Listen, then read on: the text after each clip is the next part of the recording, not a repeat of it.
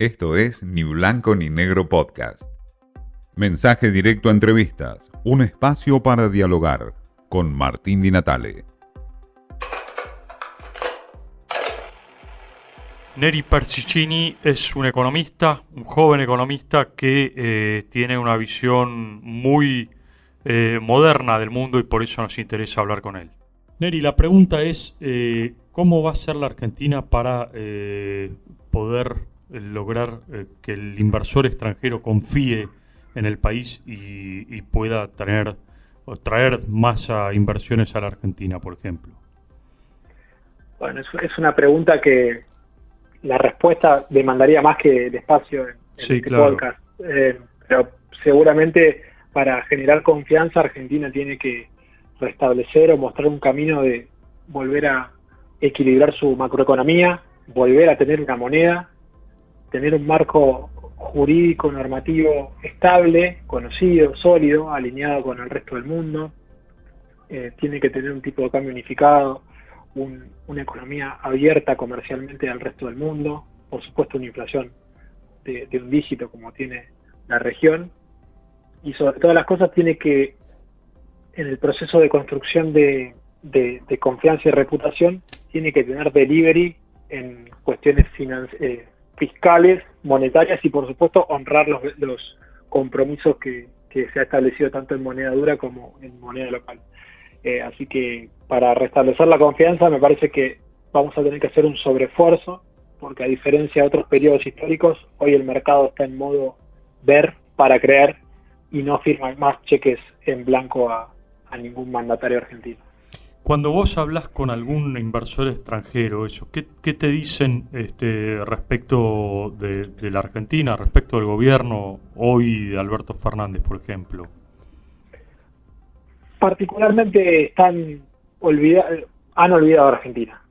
Mientras que la, cuenta que siempre nos dicen es que mientras antes le dedicaban, no sé, 50 horas por semana en, su equipo de análisis, hoy le dedican una hora, dos horas.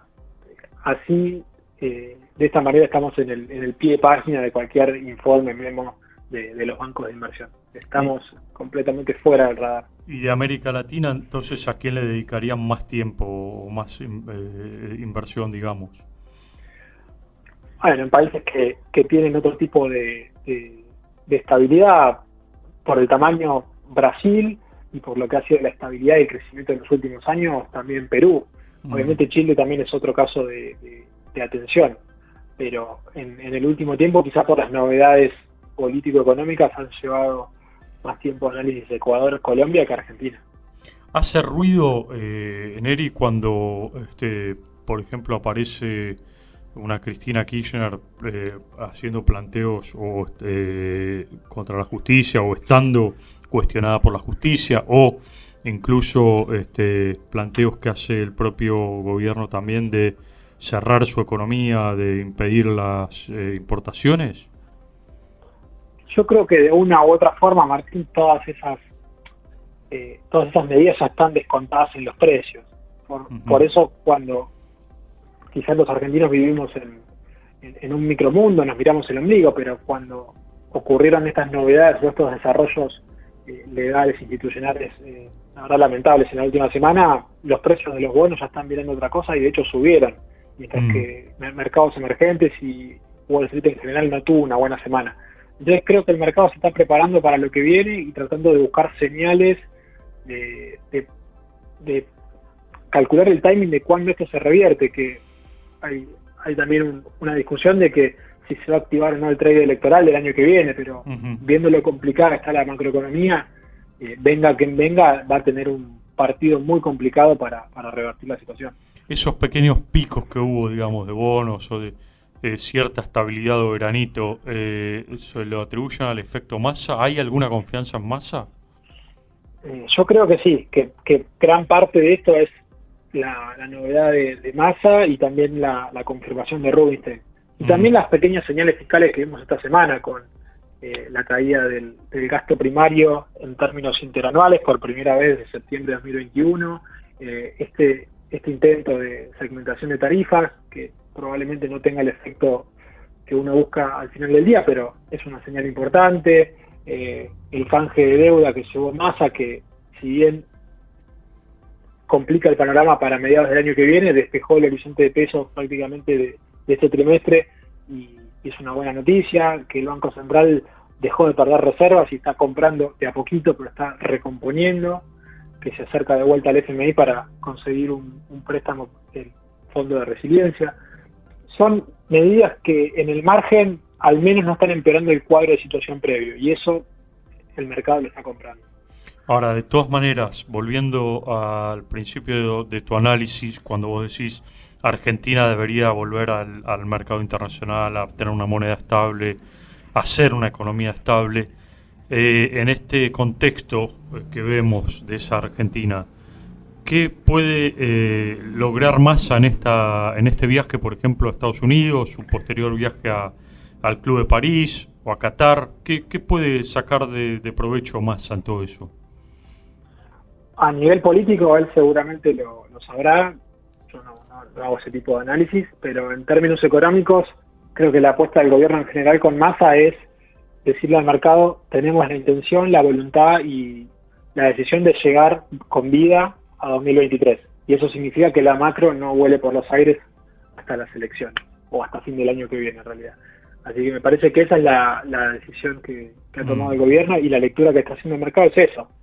Eh, los escenarios que, se trazaban hace algunos meses eran catastróficos, lo vimos en, el pico de, incertidumbre en julio con Bataki, con el tipo de cambio en 330, riesgo país en 3.000 puntos, eh, lo hemos visto ahí, ese fue el overshooting, y después todas las medidas que se tomaron probablemente haya sido por un temor, un temor real a, algún evento disruptivo a nivel institucional, llevó al gobierno a hacer a un lado las diferencias y, todo lo que son sus peleas internas y a, abrazar un camino. No sabemos si ese camino va a ser el correcto o no, pero por lo menos no se desvía o, o, no implica una radicalización como si el mercado está esperando hace tan solo un par de semanas. Neri, en este camino siempre uno dice, bueno, vendrán inversores extranjeros o no. Ahora la pregunta te la hago por la inversa.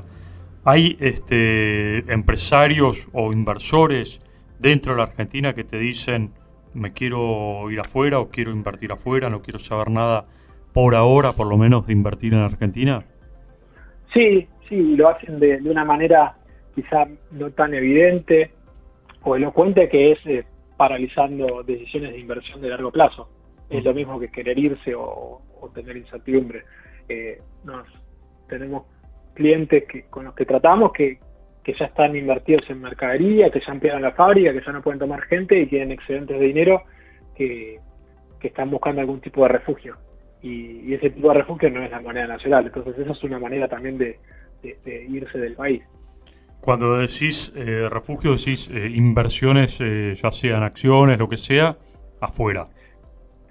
Eh, sí, sí, todo lo que no tenga que ver con pesos o, títulos soberanos, más que nada liquidez en, moneda extranjera para esperar que pase la tormenta, ver qué pasa y, después eventualmente volver. Pero sí, hay muchas decisiones de inversión paralizadas que si no era por la pandemia o, lo que vino después, eh, siempre por un motivo u otro, Argentina hace tres años que, está, que de una u otra manera está paralizada.